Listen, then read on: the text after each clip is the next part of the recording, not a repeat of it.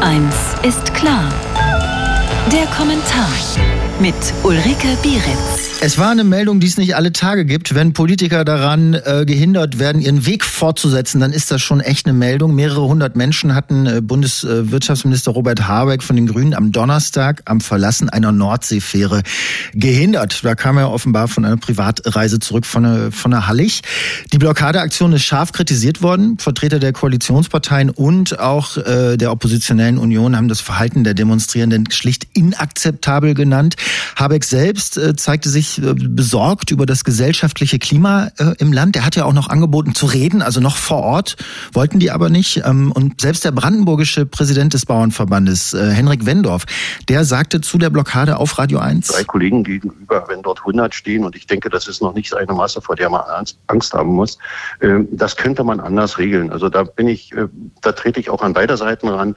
Lieber Bauern, bleibt ruhig in euren, in euren Äußerungen, erhebt die Stimme vielleicht etwas leiser. So, jetzt haben wurde festgestellt, also Rechtsradikale haben da durchaus diese Proteste auch so ein bisschen unterwandert und schieben die an.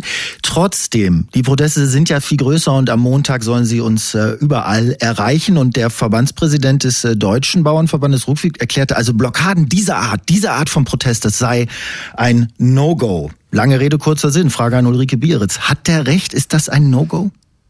Ach, ich finde, der übertreibt auch ein bisschen, muss ich ganz ehrlich sagen. Das Demonstrationsrecht hierzulande ist wirklich ein hohes Gut und von daher ist es eigentlich völlig in Ordnung, mit Traktoren oder auch LKWs irgendwo hinzufahren, um erstmal seinen Unmut lautstark und effektvoll zu äußern. Darum ging es ja in erster Linie. Wer dann da noch irgendwie noch mit dabei war, ist ja nochmal eine zweite Geschichte, über die man möglicherweise auch nochmal extra reden könnte. Aber ähm, ich finde es genauso legitim, also wie, was die Traktoren und die Bauern da gemacht haben, ist genauso legitim wie eben am Ende auch den Bahnverkehr Verkehr lahmzulegen, was ja auch angedroht wird, oder vielleicht Arztpraxen aus Protest gegen verfehlte politische Entscheidungen zu schließen. Streit und Streik gehören einfach zu einer lebendigen Demokratie dazu. Und wir alle erleben es ja auch immer wieder. Es hilft ja und bringt ja auch was. Ne?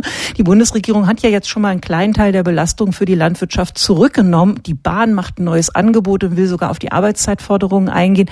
Also protestieren, seine Unzufriedenheit äußern, auch in gewisser Weise andere Menschen, die damit nichts zu tun haben, wie eben Bahnkunden oder Autofahrer Fahrer in Mithaftung zu nehmen, das ist eben auch ein Teil des Spiels. Und damit müssen wir am Ende alle auch irgendwie leben. Und die Klimakleber machen ja auch nichts anderes. Und da hält sich die Aufregung eher in Grenzen. Also mit anderen Worten, wir müssen das alle aushalten, so sehr es nervt und so blöd wir möglicherweise auch die eine oder andere Forderung finden. Lautstark seinen Frust rauslassen zu können, ist erstmal gut. Politiker, Politikerinnen müssen das bis zu einem gewissen Grad einfach mal aushalten und ertragen. Augen auf bei der Berufswahl, sag ich mal. Ne? Auch Olaf Scholz muss zum Beispiel Geh nach Hause Rufe hinnehmen, wenn er mit Gummistiefeln durchs Hochwasser stapft. Wäre er gar nicht erst hingefahren, hätten sich die Leute auch aufgeregt, aber das nur so nebenbei. Was sich allerdings in den letzten Jahren verändert hat, ist tatsächlich die Art und Weise, wie protestiert und demonstriert wird. Und das hat auch was mit unserer allgemeinen gesellschaftlichen Situation zu tun. Der Ton wird einfach rauer, die Stimmung schlechter, der Frust größer, die Situation aufgeheizter. Und der jüngste Deutschland-Trend hat es ja auch ganz deutlich gezeigt, die Leute sind einfach schlecht drauf. Der Kanzler bekommt die miesesten Umfragewerte ever. Viele sind wirklich beunruhigt ob der Verhältnisse. Die Ampel finden sowieso die meisten blöd. Und es gibt tatsächlich eine große Kluft zwischen Regierung und den Regierten, die sich auch an dem unterschwelligen Gefühl, wir werden sowieso nicht gehört, ja dann auch festmacht. Es wird einfach auch nicht mehr diskutiert oder gestritten, was ich persönlich sehr bedauere, sondern es wird auf die Straße gegangen, weil die da oben ja sonst überhaupt nichts mehr merken und mitkriegen. Proteste, sagen auch Protestforscher, wissen wir auch alle, haben auch eine Ventilfunktion, muss Frust muss einfach wirklich irgendwo abgelassen werden. Auch das ist legitim und nachvollziehbar. Allerdings, allerdings, allerdings erleben wir wirklich eine zunehmende Aggressivität.